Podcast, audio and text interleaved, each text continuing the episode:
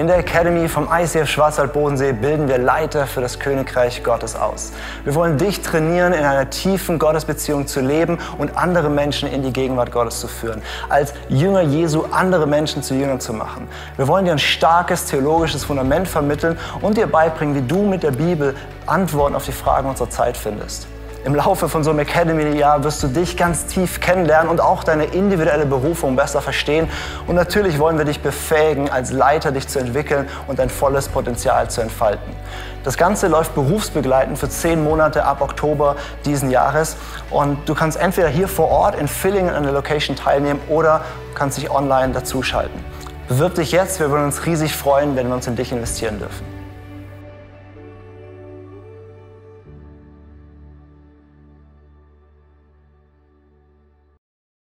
Dosi, du darfst nach vorne kommen und wir geben ihm mal einen riesen Applaus.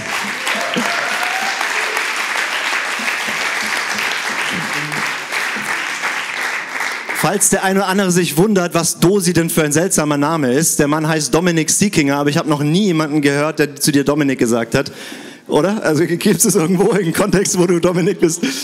Also bei uns im Dorf, ja, die, die älteren Herrschaften, die mich kennen, seit ich ähm, und wenn es ähm, wenn's tadelnd klingen soll. Ja?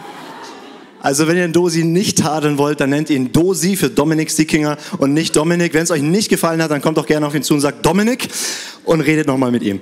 Nein, ähm, genau. Stage is yours. Wir freuen uns, was du reinbringst. Vielen Dank, dass du hier bist. Danke sehr für Begrüßung, für Einladung, fürs Willkommensein. Ähm, ich höre auch auf Dominik. Ich mag den Namen eigentlich. Das heißt, der zum Herrn gehörige damit komme ich eigentlich ganz gut klar, gebe ich jetzt mal zu. Ähm, ja, kurz zu mir, 43 Jahre alt, ähm, verheiratet, zwei Söhne, äh, sieben und fünf. Äh, manche von euch können das äh, nachempfinden, was es bedeutet. Ähm, ich fühle mich ein bisschen unentspannt, von oben herab zu euch zu reden, weil wenn wir jetzt über Frauen in Leiterschaft reden und dann redet ein Mann von oben herab, stehen zu sitzenden Frauen, das ist nicht das, was ich kommunizieren will. Ich will es nur mal gesagt haben. Ja? Ähm, fühlt euch so, als ob wir im Kreis säßen. Ja, aber wahrscheinlich könnt ihr den Screen besser sehen. Wenn wir das so machen. Genau, ich leite die Werkstatt für Gemeindeaufbau. Wir sind eine theologische Ausbildungsstätte. Wir haben ein bisschen über 100 Studierende im Moment. Wir verleihen Bachelor- und Masterabschlüsse in Verbindung mit einer amerikanischen Universität. Die Verbindungen zum ICF Schwarzwald-Bodensee sind lang und tief. Ähm, wenn ich mal äh, die Orks bei Saruman zitieren darf. Ähm, okay, das war vielleicht zu viel.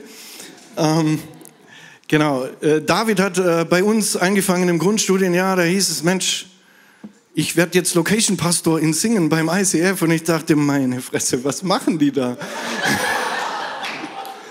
ähm,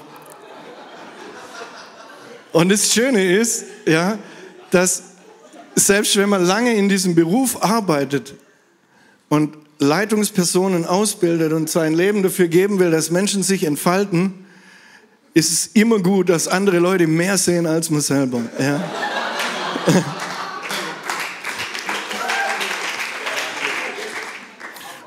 Und vielleicht ist das die erste Botschaft, ähm, die wir heute mal mitnehmen. Ja. Heute sind viele da, die in sich weniger sehen, als sie eigentlich haben. Und ich möchte, dass euch ähm, der Geist Gottes das offenbart im Laufe des Tages. Das war nicht geplant, aber ähm, es ist ein, ein wahres Wort. Genau, äh, was wir als Werkstatt so machen, äh, seht ihr da hinten auf den Flyern. Ich nehme davon nichts mit, ähm, deswegen bleibt alles da. Wer hat bei uns schon mal eine Ausbildung gemacht? Ähm, ich habe mir ein paar Namen aufgeschrieben. David und Lukas haben den Bachelor gemacht, Sarah, Michi, Katharina das Intensivtraining, äh, Luca und Chiara sind, äh, haben gerade das äh, Studium gestartet. Ähm, äh, Jonas vielleicht äh, steigt mit ein, Thomas sitzt natürlich erhoben auf Augenhöhe, wie wir das so lieben, ähm, ist auch im Bachelorstudium. Es gibt noch einige andere. Ähm, Genau. Das heißt, wenn ihr mit eurer Leiterschaft einigermaßen, äh, Christina natürlich hier vorne, ja, ähm, das wäre ein Jammer, wenn ich dich vergessen hätte. Äh, wenn ihr mit eurer Leiterschaft einigermaßen zufrieden seid, haben wir nicht alles falsch gemacht. Ja, Sie haben wahrscheinlich das Beste anderswo bekommen. Aber wenn ein bisschen was Gutes dabei ist, Ähm, genau. Unser Herz brennt dafür, Leiterinnen und Leiter zur Entfaltung zu bringen, ähm, dass sie dort Verantwortung übernehmen, wo Gott sie hinstellt. Dafür sind wir da. Ja, und so wie es hier vorher stand, Awaken Leaders, ja, dafür ähm, brennt mein Herz auch. Zu sehen, wie die Persönlichkeit von Menschen reift, dass sie ihre Gaben entfalten und dass sie ihre Berufung äh, entwickeln und in ihren Dienst im Reich Gottes reinkommen. Und das muss nicht immer in der Gemeinde sein. Ähm, überall braucht Jesus Leute, die Verantwortung übernehmen. Aber wir bilden trotzdem vorrangig Leiterinnen und Leiter für Gemeinden aus. Ich sage bewusst Leiterinnen und Leiter nicht, weil ich irgendwie welche Gendersprachduktus-Spielchen mitspielen will, sondern weil ich weiß, dass es Frauen gibt, die sich nicht mithören, ähm, wenn man nur die männliche Form verwendet. Und das ist für mich okay, weil ich will nicht auf blaue Flecken noch extra draufdrücken. Ähm,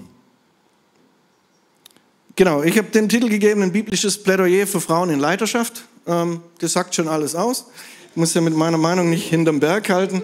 Ich habe mit euch zwei Hauptteile vor, hat Lukas schon angeschnitten. Einmal diesen Überblick übers AT und NT, wo sehen wir denn leitende Frauen. Ähm, und im zweiten Teil die beiden zentralen Problemstellen, ein kurzer Blick auf 1. Korinther 14 und ein sehr langer Blick auf die 1. Timotheus-Stelle, ähm, die sicher viele von euch, die nicht mein Geschlecht teilen, schon sehr oft gehört haben, insbesondere wenn sie mal ein Mikro in der Hand hatten. Ähm, meistens hat es nicht der Herr zu ihnen gesagt, sondern andere Menschen, wahrscheinlich äh, Leute meines Geschlechts. Ähm, Genau. Die 1. Korinther 14 Stelle ist die, was heißt das Weib schweige in der Gemeinde.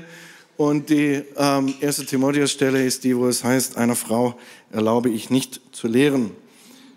Ich glaube, dass die beiden Stellen falsch übersetzt sind und nicht das aussagen, was wir denken, was sie aussagen sollen. Aber dafür haben wir nachher Zeit genug. Ähm, und ich will es so erklären, damit ihr nachvollziehen könnt, warum ich denke, dass es so ist. Ähm, Jetzt gehen wir mal zügig rein ins Alte Testament. Ähm, Vorrede. Ihr bekommt die Präsentation nachher irgendwann. Also ich werde die noch Damaris schicken und sie wird sie sicherlich euch irgendwie zugänglich machen. Und ich habe auch noch ein Skript, da steht noch mehr drin. Äh, das kriegt ihr auch irgendwann. Das heißt, ihr müsst die Stellen äh, nicht mitschreiben, die hier stehen. Ich will aber auf ein ähm, Deswegen gehe ich da relativ zügig durch. Wir haben nicht die Zeit, die alle zu lesen. Ähm, aber ich will euch ein bisschen Gespür dafür geben und gleichzeitig auf die Uhr schauen. Okay, wir beginnen mit der Schöpfung. Und es ist faszinierend, dass es heißt, am Anfang hat Gott geschaffen Mensch in seinem Ebenbild und er hat Mensch geschaffen männlich und weiblich. Und er hat Mensch gegeben, also das jetzt äh, wörtlich aus dem Hebräischen übersetzt, und er hat Mensch gegeben, die Berufung seid fruchtbar und mehret euch und fülle die Erde und macht sie euch untertan, bebaut sie, bewahrt sie, gestaltet sie. Ähm ich habe nicht ausreichend Zeit auf dieses Wort, ich will ihm eine Gehilfin schaffen, wie Luther sagt, einzugehen. Ja? Ähm mittlerweile glaubt die altertumsforschende Zunft, dass man dieses Wort besser als passendes Gegenstück äh, verstehen kann. Weil es ist so, dass uns immer wieder das begegnet in der Geschichte der, der Bibelauslegung, dass Menschen etwas im Kopf haben, nämlich einen Filter oder eine Brille. Und durch diesen Filter, durch diese Brille lesen sie dann die Texte, die sie lesen. Und auf Basis dessen, was sie vorher schon denken, dass es ja heißen müsste, übersetzen sie oft, das Problem ist, dass selbst, selbst Theologen brutal menschlich und vom Sündenfall betroffen sind. Ja? Und der Fürst dieser Welt unseren Sinn vernebelt hat. Und dass dieses Wort von Paulus, ja, werdet verwandelt durch die Erneuerung eures Sinnes, denkt um und versteht immer mehr so zu denken, wie Jesus denkt. Äh, Luther übersetzt es den Sinn Christi haben. Ähm, das gilt für alle, aber das gilt vor allem für die, die denkerisch tätig sind. Ich glaube schon, es kommt anders, wenn man denkt. Ähm, aber man muss auch denken lernen und immer wieder neu auch umdenken lernen. Und auch dieses Herumtheologisieren ist immer ein, immer wieder neu drauf gucken in dem, was ich jetzt verstanden habe. Immer wieder noch mehr Quellen. Äh, der Prediger, Buch Prediger in der Schrift sagt, ähm, in der Bibel sagt, ähm, des vielen Studierens, äh, viel Studieren macht müde und es gibt viel zu viele Bücher. Ja, das ist schon irgendwie drei bis 4.000 Jahre her, je nachdem, da streiten sich die Gelehrten.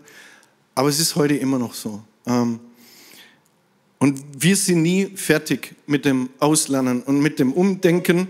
Und ähm, immer wieder geht es auch in der Bibelauslegung darum zu realisieren, ja krass, das haben wir übersehen. Das haben wir nicht wahrgenommen.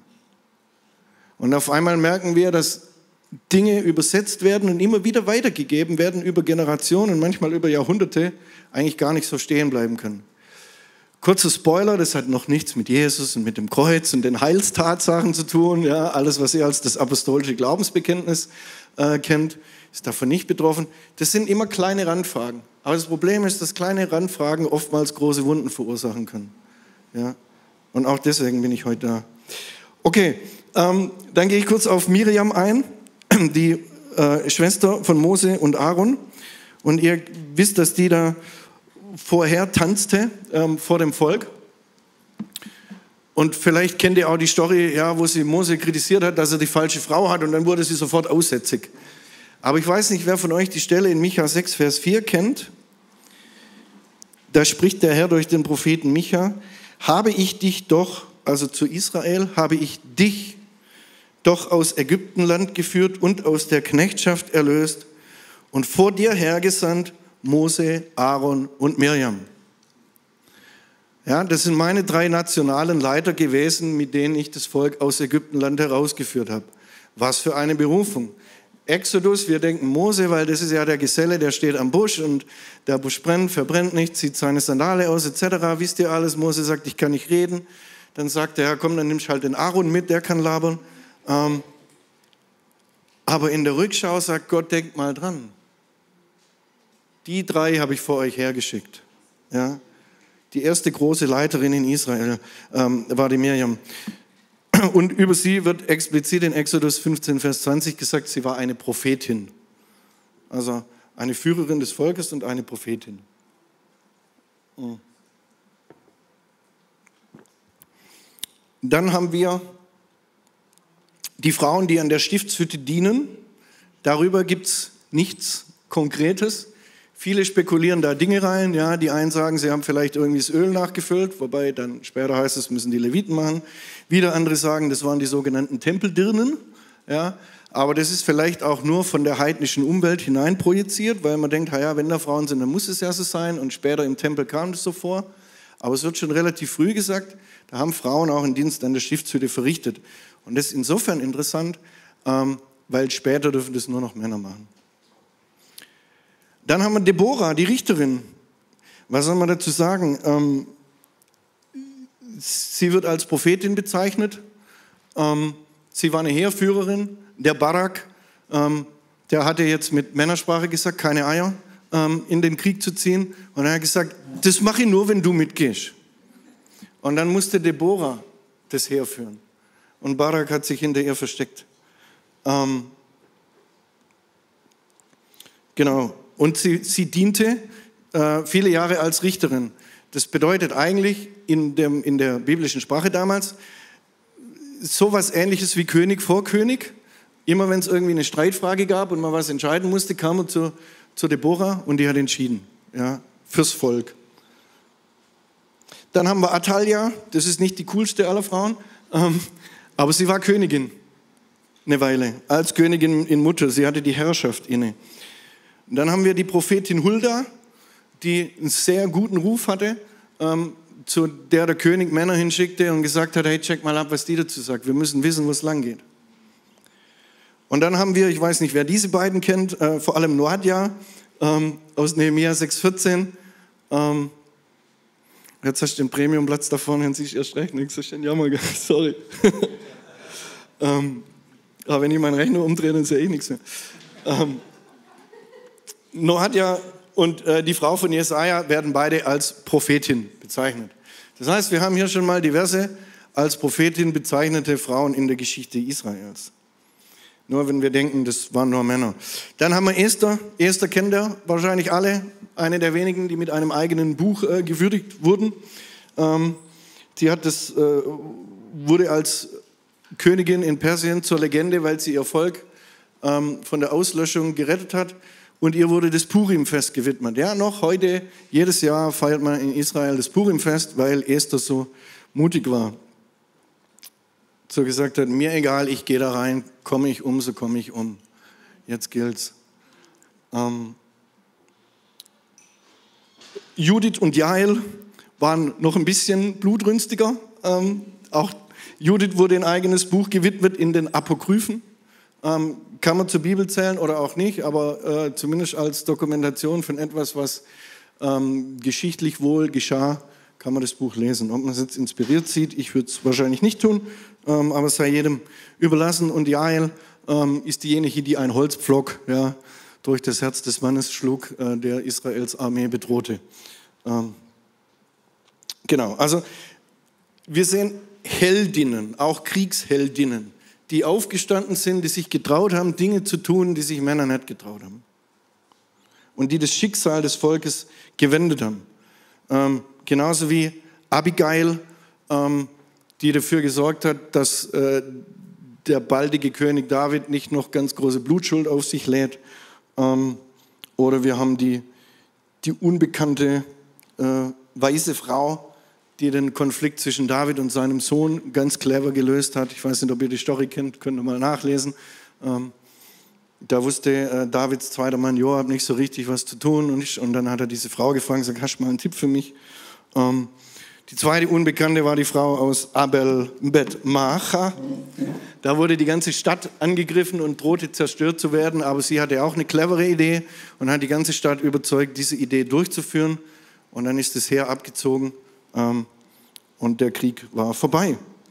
Dann haben wir Sprüche 31, das ist vielleicht ein bisschen manchmal auch verwendet worden, der Text als Ur, einer, den ich nicht gerne höre als Frau, weil das Lob der tüchtigen Hausfrau. Aber wenn wir den Text mal genau anschauen, ähm, auch das könnte man mal tun, aber nicht äh, jetzt, wenn ich auf die Uhr schaue, ähm, dann merken wir, dass diese Frau krasse Dinge tut. Die ist eigentlich eine Unternehmerin. Die kümmert sich um das Haus, um die Kinder, die produziert Güter und die verkauft sie und sie verdient den Lebensunterhalt. Ja? Also die ist, im Englischen würde man sagen, bivocational unterwegs.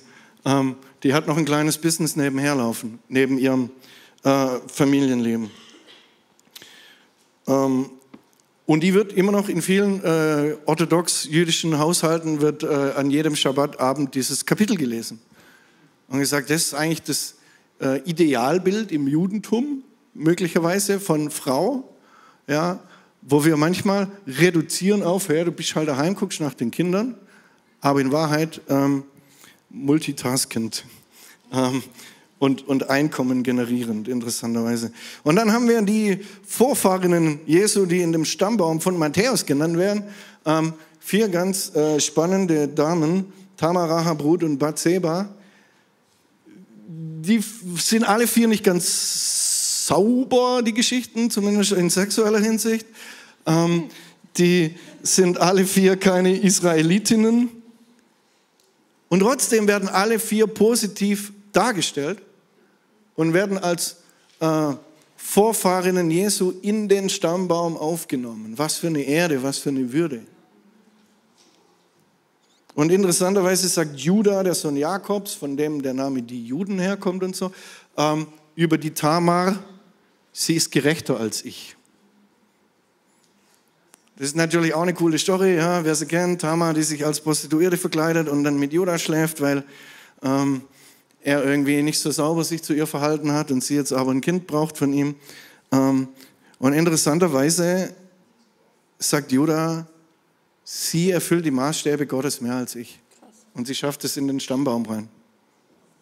Da könnte man all diese, all diese äh, Storys ein bisschen aufdröseln, aber lieber nicht. Ähm, das Alte Testament endet mit einer Verheißung, die heißt, eure Töchter werden Weissagen. Also ich weiß, ihr kennt den Vers, ja, eure Söhne und Töchter werden äh, Weissagen, eure Alten werden Träume träumen.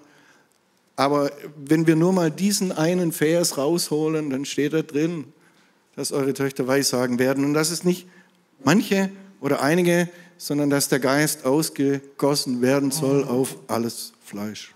War ich das? Ähm, so endet das Alte Testament. Mit diesem Ausblick. Wir schauen kurz Hintergrund, welche Rolle hatten Frauen in der jüdischen Kultur zur Zeit Jesu, weil uns interessiert ja die Gemeinde, deswegen versuchen wir mal, äh, uns, uns dem so langsam anzunähern. Ähm, die hebräische äh, jüdische Kultur war recht patriarchal, also äh, von äh, männlicher Vorrangstellung dann geprägt im in der Ausübung im normalen Leben. Frauen waren vor allem zu Hause und in der Familie. Ähm, das hat einerseits ähm, daran gelegen, dass die Männer ähm, die Autorität im Haus hatten. Und andererseits haben aber auch viele gedacht, diese levitischen Reinheitsgebote, eine Frau wird unrein, wenn sie ihre äh, Regelblutung hat und so weiter, sie ausschließen vom, vom religiösen Kultus. Ja, dann brauchst du erst gar nicht dahin gehen. Wobei ähm, das Thema Unreinheit ist weder ethisch noch moralisch, sondern heißt einfach nur, du darfst jetzt nicht an, diesem, äh, an den religiösen Riten teilhaben. Ist aber für uns äh, schwer zu verstehen.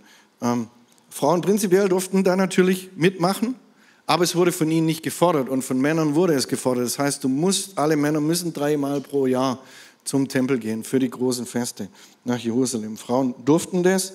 Ähm, ihr kennt sicherlich die Story von, von äh, Samuels Mama Hannah, ja, die jedes Jahr zum Tempel geht und sagt, Gott, jetzt vielleicht mal ein Kind, wie wär's?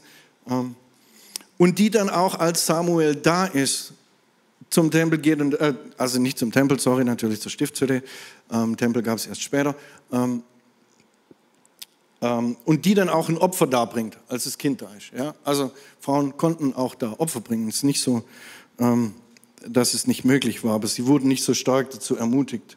Ähm, in Esra 2,65, interessanterweise, gibt es diese Prozession, ähm, wo es einen gemischten Chor gibt. Ja? So eine witzige Stelle, wo du denkst, es geht eigentlich nur um Sänger, aber es sind tatsächlich Sänger und Sängerinnen. Ähm, also wer von euch mal im Kirchenchor gesungen hat, dann so. Es gibt, äh, muss ich schon reinschauen, vor Jesus, das ist eh schwierig, vielleicht muss ich das noch sagen. Ähm, wir wissen über die jüdische Kultur, auch über die Vorschriften von den Rabbinen und was durfte man, also oder Rabbis ähm, gelang, äh, landläufiger, ähm, zur Zeit Jesu eigentlich relativ wenig, weil wir nur Schriften haben, die 150 Jahre später geschrieben wurden. Da das aber eine orale Kultur war, in der man äh, Wissen durch Reden vermittelt hat ähm, und Stories immer erzählt wurden und weitererzählt und weitererzählt, geht man davon aus, dass vieles von dem, was da ähm, 150 Jahre später angefangen wurde aufzuschreiben, schon vorher galt oder im Umlauf war, aber man weiß es nicht. Das so als kleine ähm, Warnung, aber die meisten Rabbis haben gesagt, Frauen als Schüler, nennt mit mir. Ähm, manche haben auch gesagt, du solltest einer Frau nicht ähm, die Möglichkeit geben, Torah zu lernen, die Schrift zu lesen. Das geht gar nicht. Ähm, und dennoch, ähm, auch wenn sich das jetzt ein bisschen doof anhört, hatten Frauen einen sehr, also einen höheren Status in der jüdischen Kultur als in der Umgebungskultur. Ich habe jetzt nur über die Dinge gesprochen, die sie durften und nicht durften, aber die Art und Weise, wie Frauen geehrt wurden und Wertschätzung und Respekt und so weiter da war, ja, da könnt ihr, da könnt ihr durchs AT durchgehen und dann, dann merkt ihr, dass viel, ähm, viel positiv äh, passiert zwischen den Zeilen. Ähm, nehmt mal das Buch Ruth, ja, ähm, wie das Familienoberhaupt Naomi da irgendwie ähm, eine coole Idee äh, aus, ausheckt und dann ähm, Ruth diesen Plan durchführt ähm, und Naomi wertgeschätzt wird in, in der Gemeinschaft in Bethlehem. Ähm, da gibt es ganz äh, viele kleine Dinge, die wir immer wieder ähm, finden. In der griechisch-römischen Kultur, das ist jetzt schwierig, da müssen wir jetzt mal ein bisschen äh, ganz viel tief bohren, aber das ist jetzt nicht der Moment dafür. Ähm, stellt euch die Karte vor von Kleinasien. Ähm, jetzt muss ich aus eurer Sicht überlegen, hier wäre Ägypten, dort hinten wäre Spanien. Äh, äh, von Westen nach Osten, in der Mitte liegt Israel.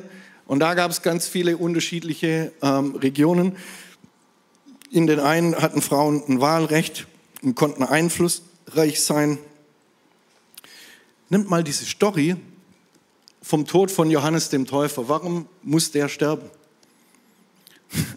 Weil er die Frau des Königs Herodes auf die Zehenspitzen getreten ist. Und sie dann zu ihrer Tochter, ja. Und ähm, wir haben auch in Apostelgeschichte 13 als äh, Paulus in Antiochia in Pisidien predigt, heißt es, dass die vornehmen Frauen der Stadt einen Aufruhr ähm, starteten. Ja, das heißt, es war nicht irgendwelche Sitz in der Ecke, darf nicht reden, sondern da war richtig Einfluss da und da konnte man auch mal geschwind eine Stadt ähm, agitieren. Und das, dass ihr das mal gehört habt, in Rom und in Kleinasien ist es bezeugt, dass es in einigen jüdischen Synagogen äh, Vorsteherinnen gab. Ja? Synagogenvorsteherinnen und es gab auch den Titel Mutter der Synagoge. Ich sage nicht, dass es die Regel war, ja, aber es ist bezeugt, dass es das gab. Also die Tür war nicht ganz zu. Und dann haben wir natürlich ähm, in der Apostelgeschichte auch Beispiele von Frauen wie Lydia oder Priscilla, ähm, die beide ein eigenes Business hatten. Und ähm, Lydia hat Purpurhändlerin gemacht und äh, Priscilla war ähm, äh, Zeltmacherin.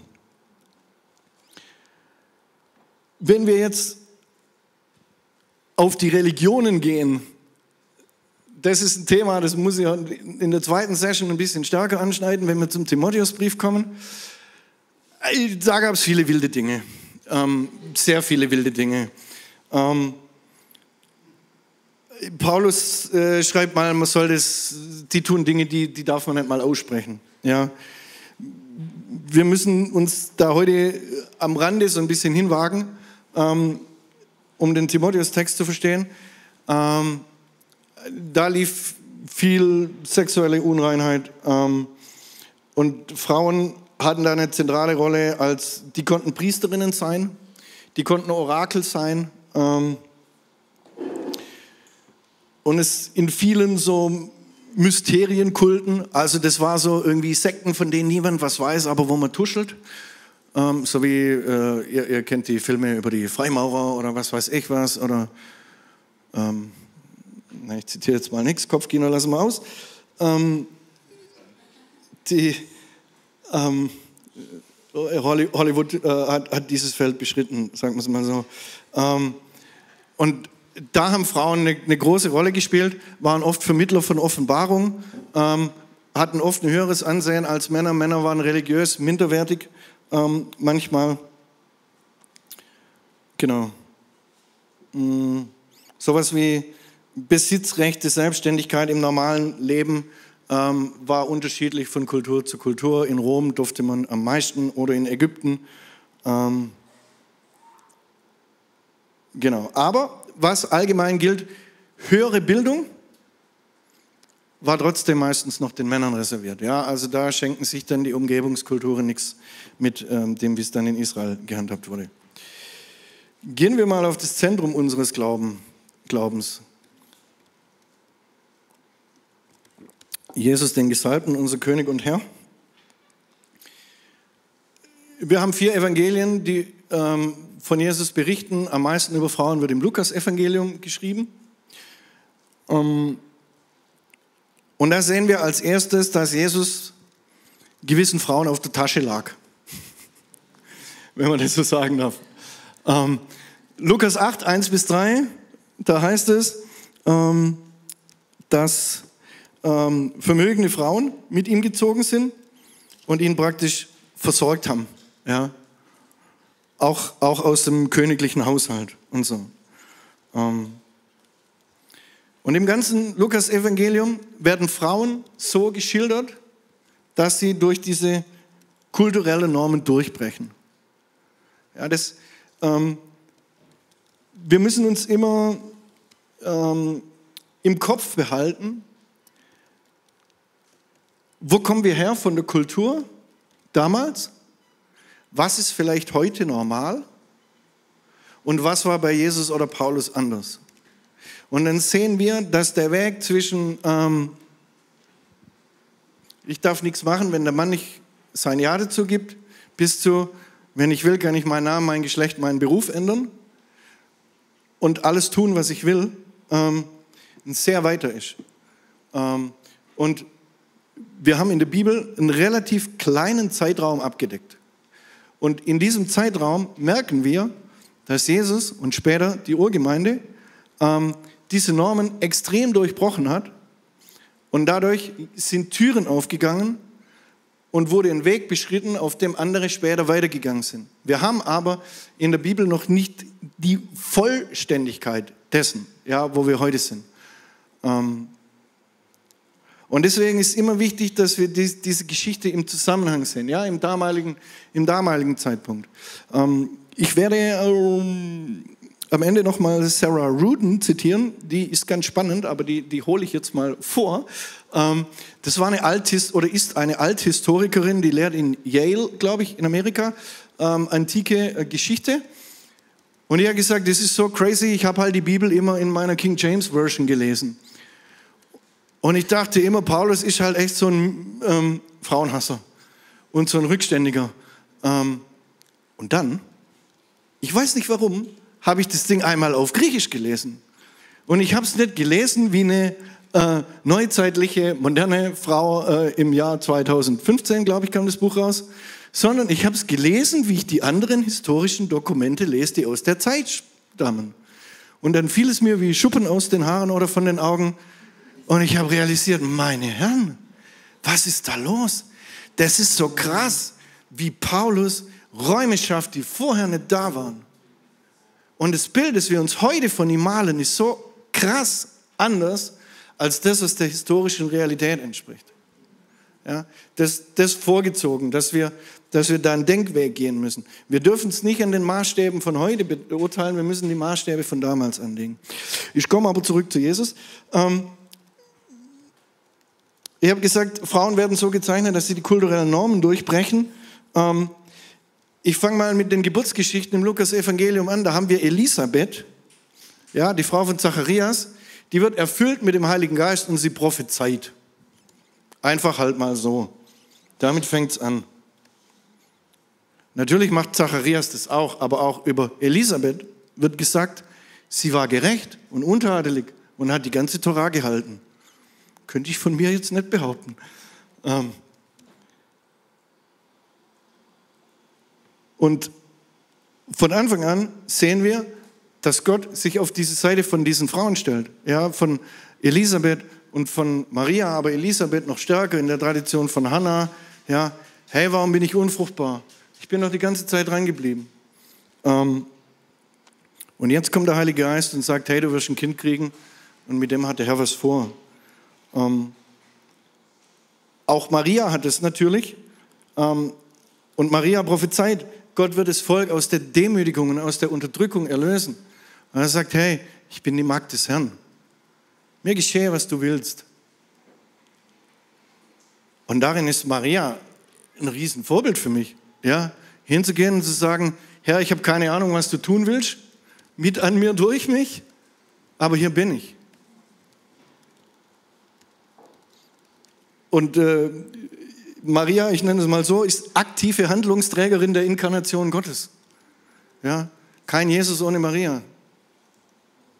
Es ist kein Wunder, dass die katholische Kirche die äh, so prominent besetzt hat und, und alle wir, die wir oder die unter uns, die evangelisch, reformatorisch, protestantisch geprägt sind, ähm, werden da erstmal nervös dabei, ja. Ähm, aber wir schieben dann Maria immer weg, ja, spinnt mal nicht rum. Aber was für ein Glaubensvorbild. Ähm, und wenn wir in den Geburtsgeschichten weitergehen, Anna, ja, die Prophetin im Tempel, die wollen Jesus zur, äh, zur Darstellung im Tempel bringen, Maria und äh, Josef.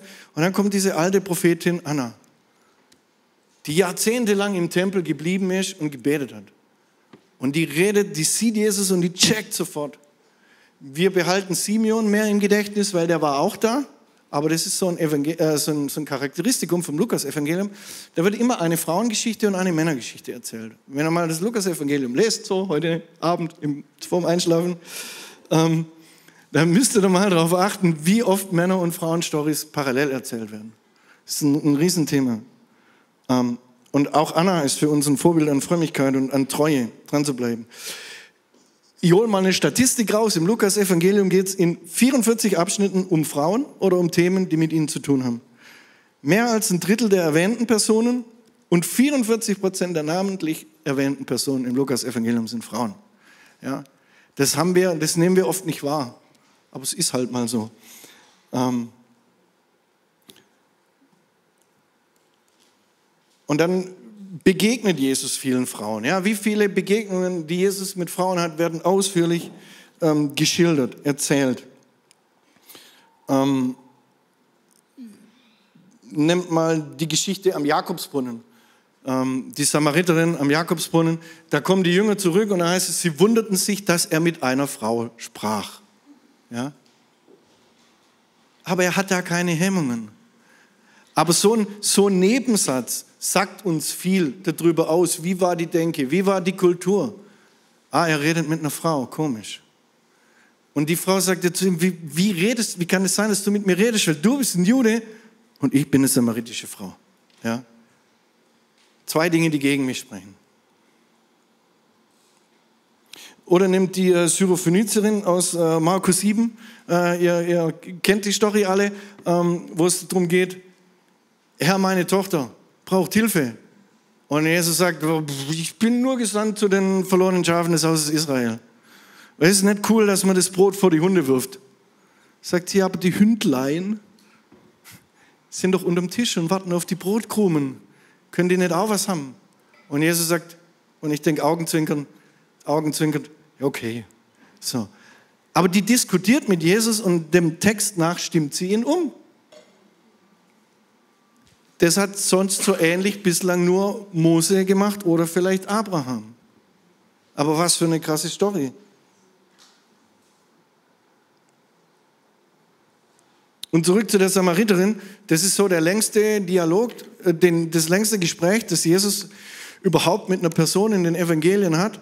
Und die rennt nachher ins Dorf und bringt viele Leute zu Jesus. Das ist die erste Massenevangelistin. Wir hatten davor schon in, in Johannes 1 ähm, ähm, ähm, die zwei Jungs, der eine Andreas, der holt seinen Bruder Simon und der andere ist Philippus, der holt seinen Kumpel Nathanael. Ja, aber diese samaritische Frau rennt in ihr Dorf und holt die Leute zu diesem jüdischen Rabbi. Und eine besondere Begegnung, äh, die, wo Jesus in Bethanien gesalbt wird von der Sünderin. Da sagt Jesus, hey, immer wenn dieses Evangelium erzählt wird rund um den Erdball, werden Leute an sie denken. Weil sie hat mich gesalbt für meine Beerdigung. So, das ist die erste Person, die die Sendung Jesu verstanden hat. Die wusste, er kommt, um zu sterben.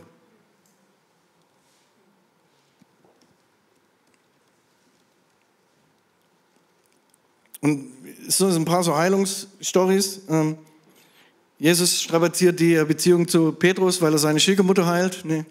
Ähm, aber nimmt diese blutflüssige Frau, die drängt sich durch die Menge und sagt, wenn ich nur den Kerl irgendwie berühren kann. Ja, wie, wie mutig. Durch die Konvention hindurch, scheißegal, was die Leute denken, ich will dahin, weil dieser Jesus hat das, was ich jetzt brauche. Auch darin Vorbild. Ähm, mm. ein paar Aspekte aus dem, was Jesus lehrt. Heirat und Scheidung, sagt er, geht nur auf Basis von Unzucht. Es gab Rabbis, das kennt ihr auch, die Story, die haben gesagt, ja, wenn sie etwas Ungebührliches tut, und es könnte auch sein, die Suppe anzubrennen. Man weiß nicht so genau, ob das tatsächlich stimmt und so, ja, aber von der Denke her, ja. Und Jesus sagt, eigentlich war das mal gar nicht Gottes Idee, euch scheiden zu lassen. Aber wenn schon, dann nur, wenn das, der zentrale Kern von dieser Idee von Ehe verletzt wurde. Und Paulus in 1. Korinther 7 geht einen Schritt weiter, dass ihr das auch mal gehört habt, falls ihr es noch nicht bewusst wahrgenommen habt. Paulus gibt diese Möglichkeit auch Frauen. Ja? Er sagt immer, der Mann kann die Frau entlassen, die Frau kann sich vom Mann scheiden lassen. Ähm, wenn dein Partner nicht gläubig ist, sind deine Kinder geheilt durch, geheiligt durch dich. Und das sagt er erst zu Männern und dann zu Frauen. Ja, also Paulus hebt die auf einen Status. Ja, und wir ziehen uns manchmal diese paar Stellen raus, was heißt ja mit Unterordnung und so. Aber wir müssen die hier mit dazu lesen. Ähm, nehmt die Witwe, die ihre zwei Cent in den, in den Klapperkasten reinwirft. Ähm, und Jesus sagt, schaut euch diese Frau an. Hier sind überall die reichen Schnösel, die geben ein bisschen was aus ihrem Überfluss. Aber diese Frau, die gibt alles, was sie hat. Und wir haben viele Geschichten gehört, ja, wo Frauen sich ganz geben. Ähm, aber die religiöse Elite, die die Häuser der Witwen auffrisst, das ist das Gegenteil von dem, was diese Frauen Vorbild ist. Mm. Oder nimm das Gleichnis äh, von der Witwe und dem Richter in Lukas 18.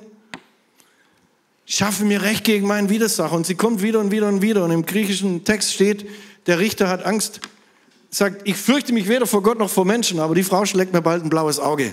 Jetzt muss ich ihr halt helfen. Ja, da steht halt wirklich ans Auge blau hauen. Ja, das ist wirklich ein Wort, das genau das bedeutet. Dranbleiben, weil ich weiß, dass ich im Recht bin. Und dann sagt Jesus, und wie sieht's aus? Seid ihr auch so treu? Haltet ihr auch durch? Wird der Menschensohn, wenn er kommen wird, Glauben oder Treue oder Vertrauen finden auf Erden? So wie diese Frau in dem Gleichnis? Hm. Jüngerinnen brauchen wir ein paar. Martha und Maria sind definitiv Jüngerinnen Jesu. Ähm, Maria verkörpert es, indem sie zu seinen Füßen sitzt. Ja, das ist genau die Haltung, die ein Schüler eines Rabbis einnimmt. Ähm, oder nimm die, die, Frau des Zebedeus, die Mutter von äh, Johannes und Jakobus, die ganz am Ende, kurz vor Jerusalem, zu Jesus sagt, äh, ich habe da mal eine Frage, wäre es vielleicht möglich, dass meine zwei Jungs, einer so rechts, einer so links neben dir? Überleg mal, was das für eine Beziehung sein muss, dass du dich traust, da hinzugehen. Wie lange die sich schon kennen. Die ist von Galiläa die drei Jahre lang auch mitgegangen. Und die weiß, den kann sie fragen.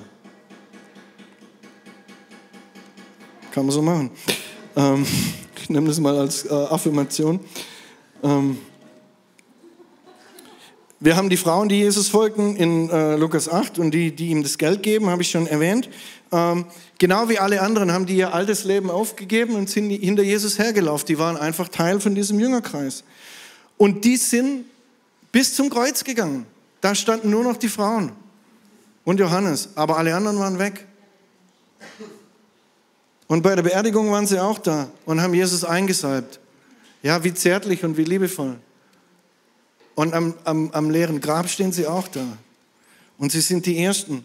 Sie sind die Zeugen der Auferstehung. Und dann, ah, ja, es wäre schön, ähm, wenn man es könnte, ähm, der, äh, wenn wir die Zeit hätten. Aber der Engel sagt, sagt zu, zu den Frauen, hey, Jesus ist weg. Er ist schon vorausgegangen nach Galiläa, wie er es euch gesagt hat. Ja? Ihr wart die ganze Zeit dabei, ihr habt seine Lehre gehört, ihr wisst es. Und dann sind die Engel weg und dann steht nur noch Maria da, ja? Und diese Begegnung zwischen Maria und Jesus, wie zärtlich und wie liebevoll. Ja, wo sie sagen, hey, boah, bist du der Gärtner, hast du meinen Meister weggeklaut? Und Jesus dreht sich, sagt zu ihr, Maria. Und keiner sagt diesen Namen so, wie Jesus ihn sagt. Und dann will sie ihn umarmen. Und da merken wir, was die für eine Beziehung haben. Und irgendwelche Scherzkekse haben später dann irgendwie Jesus und Maria ein Verhältnis angedichtet. Was für ein Unsinn.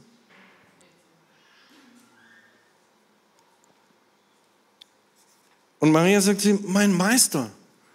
Ja, zu dieser Begegnung, ich denke immer ans hohe Lied, ja, ähm, mein Geliebter klopfte an die Tür und mein Herz wallte ihm entgegen. Das ist so Maria und Jesus. Ähm, sie will ihn umarmen und Jesus sagt, geh hin und sag's meinen Brüdern. Sie ist die Gesandte zu den Aposteln. Sie ist, deswegen haben manche in der Kirche sie auch genannt, die Apostelin der Apostel. Ja? Die erste, die die Auferstehung verkündigt. Und was für eine Rolle haben Frauen dann danach in den Gemeinden? Ja, sie sind standardmäßig Teil der Gemeinde. Sie sind den Männern gleichgestellt. Oh. Nimm Galater 3,28. Ja, weder Jude noch Grieche, Mann noch Frau, Sklave, Freier. Ja, ihr seid allesamt einer in Christus. Ähm, und die sind ähm, mündig. Die haben Verantwortung, ihre eigenen Entscheidungen zu treffen. Nimm die Story von Ananias und Sapphira. Habt ihr diesen Acker für das Geld gekauft? Die werden beide gefragt. Die müssen beide Recht an, äh, also Rede und Antwort stehen. Nicht nur eine Person, sondern beide. Und sie, also Sapphira hätte die Chance, nochmal noch mal rauszukommen aus der Nummer. Sie wird nicht einfach da subsumiert unter ihren Mann, weil der halt für beide spricht. Ähm Oder wie vorher 1. Korinther 7, ja, da kommt es auch nochmal auf die Bedürfnisse von Frauen, wird auch eingegangen. Hey, da heißt es nicht nur, nicht der Mann, äh, nicht die Frau kann über ihren Körper verfügen, sondern der Mann. Und genauso wenig der Mann über seinen Körper verfügen, sondern die Frau. Ja? Also da wird ein gegenseitiges, ein reziprokes, wird da, da ist kein einer, ich befehle jetzt, wir müssen miteinander schlafen und wenn nicht, dann knallt's. Ja, da ist ein, ein Augenhöheverhältnis. Das müssen wir auch mal wahrnehmen. Ähm, Geistesgaben, Römer 12, 1. Korinther 14, Epheser 4, äh, 1. Äh, Petrus 5, da gibt es keine Geschlechterunterscheidung. Das wird einfach so gesagt.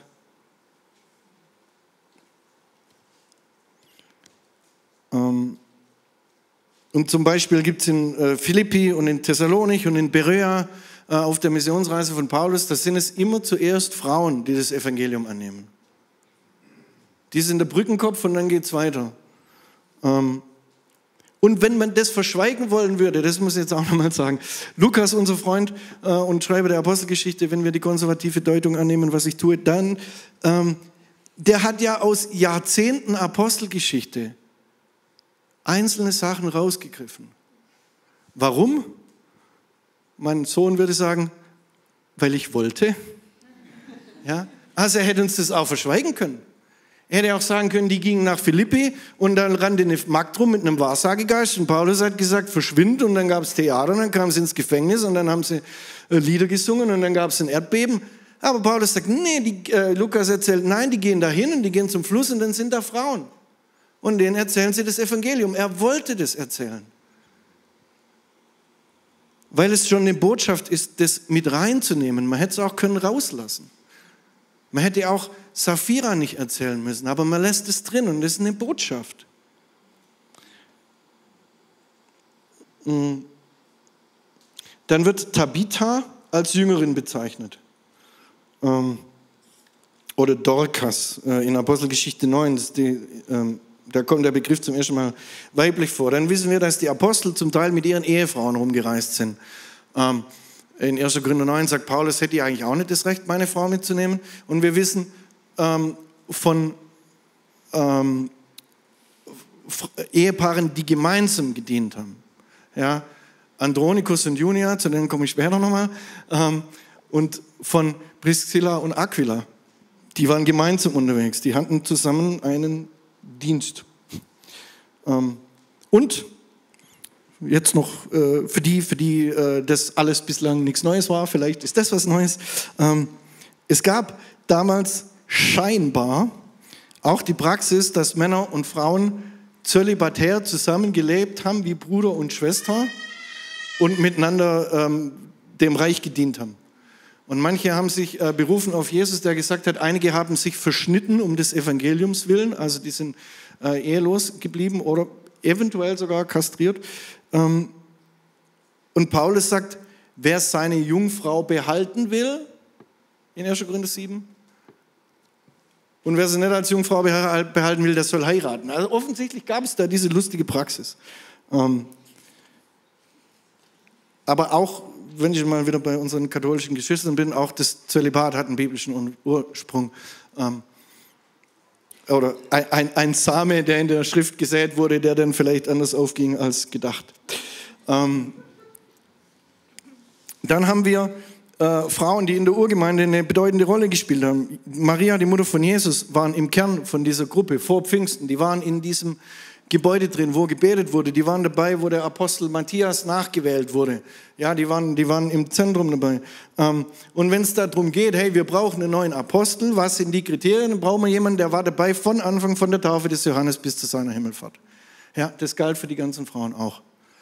Ähm, dann erwähnt Paulus Euodia und Syntyche, die zusammen mit ihm für das Evangelium gekämpft haben in Philippa 4. In Römer 16 haben wir noch Maria, Tryphena, Tryphosa, Persis, die viel im Herrn für euch gearbeitet haben.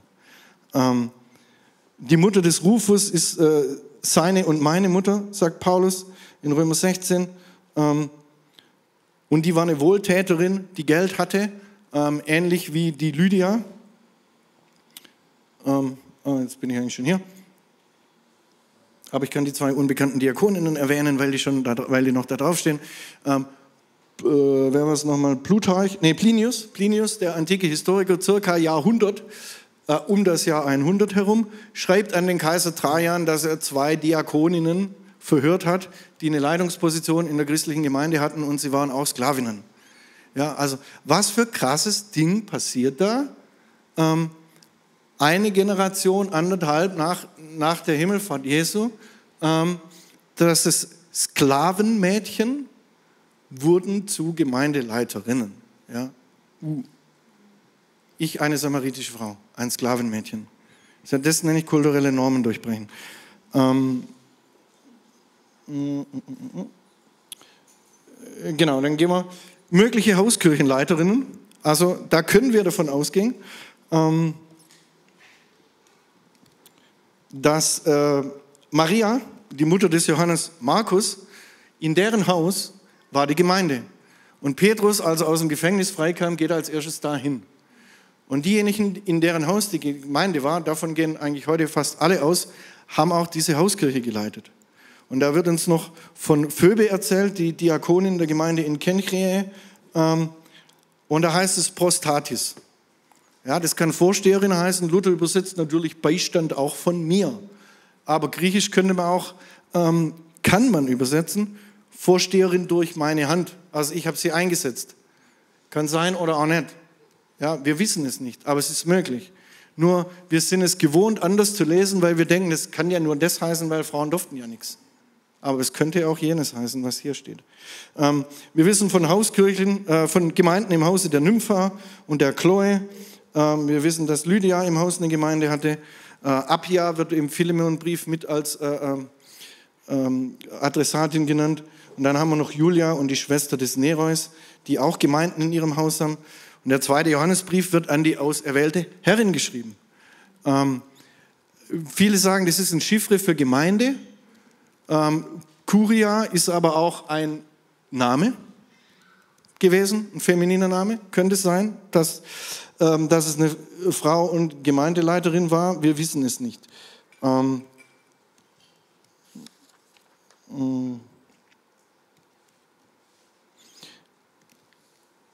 Es ist nur so, dass der zweite Johannesbrief, für diejenigen, die sich damit beschäftigen, ähm, sowohl die Herrin anspricht, als auch die Kinder.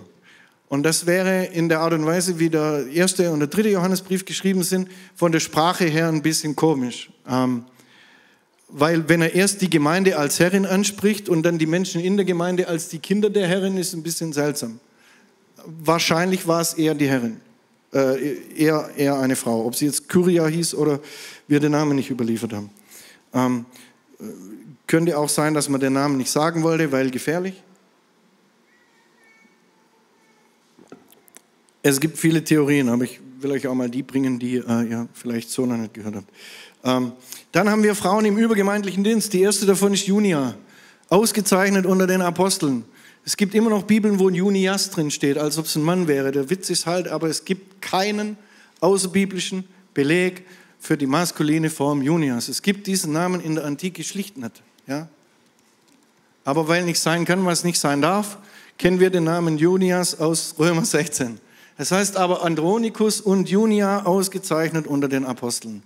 Und wenn wir nur den Text anschauen, sprachlich, ja, dann ist die wahrscheinlichste Möglichkeit, dass es bedeutet, das sind Apostel, die die anderen Apostel besonders cool finden. Ja.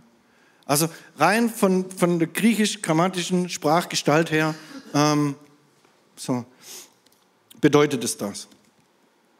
Es könnte auch bedeuten, dass die Apostel die zwei cool finden. Aber der Ausdruck, den Paulus verwendet, deutet viel stärker darauf hin, dass es ähm, sie aus den Reihen der Apostel kommen. Ähm, und dann gibt es die vier Töchter des äh, Philippus, ähm, die Prophetinnen sind. In der Apostelgeschichte werden die erwähnt. Wir haben nach neutestamentliche Quellen, wo es heißt, ähm, die sind später auch in andere Städte gezogen und haben weiterhin prophetisch gedient in Gemeinden. Und sie haben die Worte Jesu gesammelt. Und Papias, der äh, nicht allzu viel später eine, äh, ich glaube, Bischof von Rom war, äh, vielleicht ist es jetzt auch falsch, aber egal. Ähm, jedenfalls Papias hat gesagt, ähm, das, was ich über Jesus weiß, habe ich aus den Berichten über Jesus, die die Töchter des Philippus gesammelt haben. Ja. Ähm, und dann haben wir Tekla, das ist auch eine nach, äh, neutestamentliche Quelle. Ähm, wir wissen nicht genau, wann das Buch geschrieben wurde. Manche sagen, es könnte noch vor dem Jahrhundert geschrieben wurden, die Tekla-Akten. Ähm, da geht es darum, dass Paulus seine Konvertitin, also er, er hat diese Tekla, hat sich unter ihm, bei ihm durch seinen Dienst bekehrt. Und er hat sie als Apostelin nach Seleucia geschickt zum Evangelisieren und die hat dort Gemeinden gegründet. Interessant ist, es gibt dort in Seleucia ähm, heute noch eine Gedenkstätte. Und da gibt es eine unterirdische Kapelle, da sagen alle, das Ding wurde im ersten Jahrhundert gebaut. Also in den Jahren 0 bis 99. Ja. Von daher ist schon anzunehmen, dass da was dran sein könnte, dass es stimmt. Ich kann es euch nicht äh, mit Gewissheit sagen, weil es steht nicht in der Schriftkomma der Heiligen. Ähm, aber vieles deutet darauf hin. Jetzt ähm, nehmen wir noch als letztes Beispiel vor der Pause die Priscilla. Priscilla ist für mich dieses Beispiel aus dem Neuen Testament für eine Frau in der neutestamentlichen Gemeinde, die einen übergemeindlichen Dienst hatte. Ähm, die war mit ihrem Mann Aquila unterwegs. Ähm, sie war die Mitarbeiterin von Paulus. Ähm, sie hatte in Korinth eine Hausgemeinde. Meistens wird, heißt es immer Priscilla und Aquila.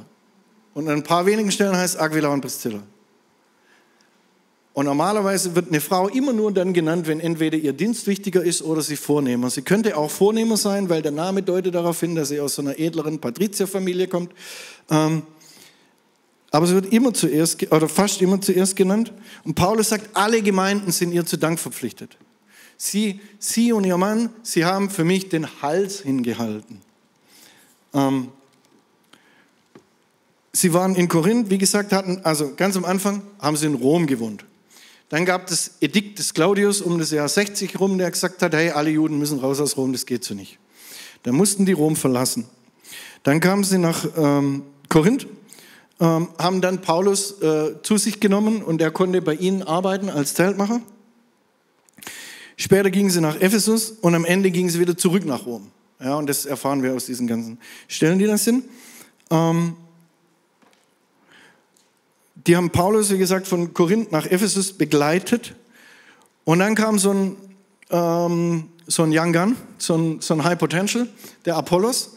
Ähm, da hat man gemerkt, wow, der hat Vollmacht, der hat Autorität, der könnte was gehen. Was machen wir jetzt mit dem? Und dann heißt es, Priscilla und Aquila haben ihn unter ihre Fittiche genommen und haben ihm den Weg Gottes noch genauer ausgelegt.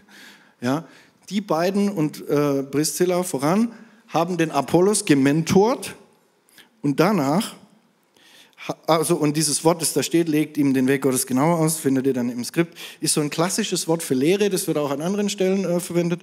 Ähm, und sie haben dann dem Apollos ein Empfehlungsschreiben ausgestellt an die Gemeinde in Korinth. Ja? Und die Gemeinde in Korinth hat denn dann willkommen geheißen. Weil die Gläubigen, äh, Entschuldigung, ja doch, genau, weil die Gläubigen in Ephesus vorrangig unter ihnen Priscilla und Aquila diese Empfehlung geschrieben haben. Weil wir gewusst haben, kann was. Ja. Das ist jetzt äh, wie wenn die Michi für uns einen Referenzbogen äh, ausfüllt ähm, für die Chiara zum Studium. Ähm, dann weiß ich, wenn die Michi sagt, die Chiara kann was, äh, dann äh, äh, wer, wer, wäre ich, dass ich da im Weg stehen würde? Ich meine, ihr wisst es alles, aber ich kann das ja nicht. Ja? Ähm, selbes Spiel. Ja? Anerkannt als Autorität übergemeindlich. Das ist der Punkt. Und Chrysostomos, der Kirchenvater, sagt, Priscilla war a teacher of teachers. Die hat die Lehrer gelehrt.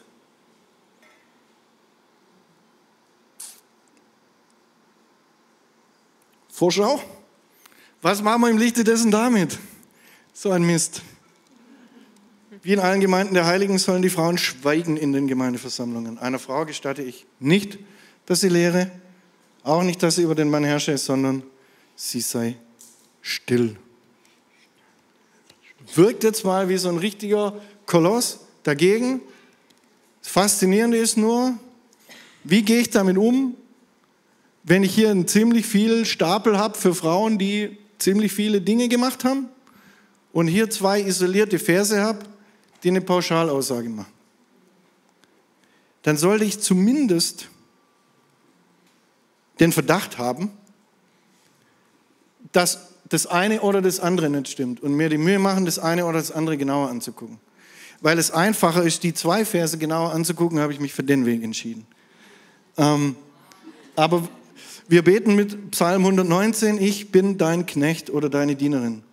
Unterweise mich, dass ich verstehe deine Zeugnisse. Erlöse mich von der Bedrückung durch Menschen, so will ich halten deine Befehle. Ähm, manche von uns wurden bedrückt durch Menschen, aber wir wollen tun, was der Herr uns sagt, egal ähm, wozu die Auslegung führt. Und damit gehen wir in die Pause. So schön, dass du dabei warst. Lass uns doch ein Like da und tipp auf Abonnieren und auf die Glocke, dann wirst du kein Video mehr verpassen, das von uns online geht. Uns wird es aber auch riesig freuen, dich in Person kennenzulernen. Komm noch mal sonntags vorbei in einer von unseren Locations und dann wird es uns riesig freuen, dich dort kennenzulernen. Auf der Seite haben wir einen QR-Code zu PayPal und auch einen Link mit anderen Zahlungsmethoden, wenn du sagst, dass du uns finanziell unterstützen möchtest. Vielen Dank für alles, was du gibst. Uns wird es auch riesig freuen, dir zu helfen, in deinem Leben mit Jesus durchzustarten. Und wenn du heute dein Leben Jesus gegeben hast, dann kontaktiere uns mit dem Kontaktformular unten in der Beschreibung und dann wollen wir dir helfen in den ersten Schritten mit Jesus. Und auch wenn du was mit Jesus erlebt hast, hey, dann lass es uns auch wissen. Wir wollen es mit dir mitfeiern und dir auch helfen auf deinem Weg mit Jesus. Uns freut wenn du dabei bist und dabei bleibst. Bis zum nächsten Mal. Ciao, ciao.